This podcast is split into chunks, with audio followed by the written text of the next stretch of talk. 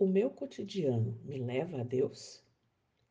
Somente um olhar profundo sobre a realidade poderá nos fazer compreender a riqueza e as possibilidades do cotidiano.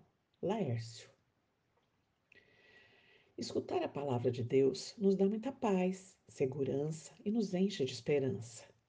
É o próprio Senhor quem nos garante que estaremos sempre com Ele e pacifica a nossa alma ao afirmar que lá, na casa do Pai, há muitas moradas e uma é nossa. Que mais queremos? Que mais desejamos? Por bem, somos convidados a construir um mundo melhor para que a nossa eternidade comece agora. Como fazer? Não perder de vista o Senhor, não se deixar levar pela mentira e pelo erro da escuridão. Não se perturbe o seu coração. Tenha fé, diz o Senhor. Ele sabe da nossa realidade.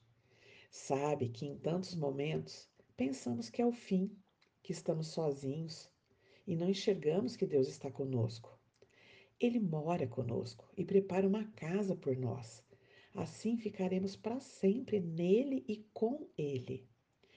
Jesus, em sua bondade infinita, se derrama de carinho e amor por cada um de nós. A morte na cruz, a força da ressurreição, a sua promessa de vida e o seu espírito são dons para todos. Viver nele e optar por ele, decidir-se por ele, é fundamental e necessário. É pacificar a nossa vida, não com uma paz de cemitério, bonita por fora e podre por dentro, mas com a paz verdadeira. Mesmo que tenhamos sofrido tanto, Jesus nos assegura a nossa salvação, nos sustenta e nos salva. Para que isso aconteça, é necessário tomar o caminho que ele tomou, assumindo a nossa cruz e seguindo seus passos. Somos convidados a assumir a vida e missão hoje, agora, com Ele, mesmo sabendo que somos de barro e fracos, pois Ele nos dará a sua força para que tudo saia bem. Não nos enganemos buscando outra salvação. Não nos deixemos enganar. Coloque a sua vida e seu coração no Senhor e sinta como Ele cuida amorosamente de cada um de nós que cresça em nós a consciência de que somos vocacionados a uma vida de comunidade, na qual Jesus mesmo é o centro.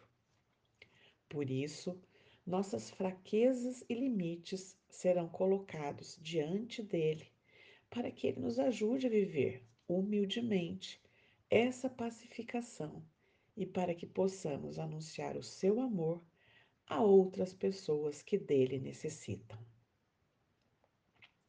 Para orar, João 14, de 1 a 24.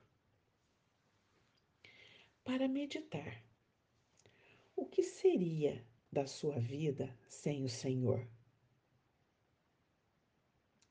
Em quem você tem colocado a sua existência, força e vida? Como cristão, você tem sentido a fé como igreja, como comunidade? O que ajuda você a pacificar a sua vida? Graça a pedir.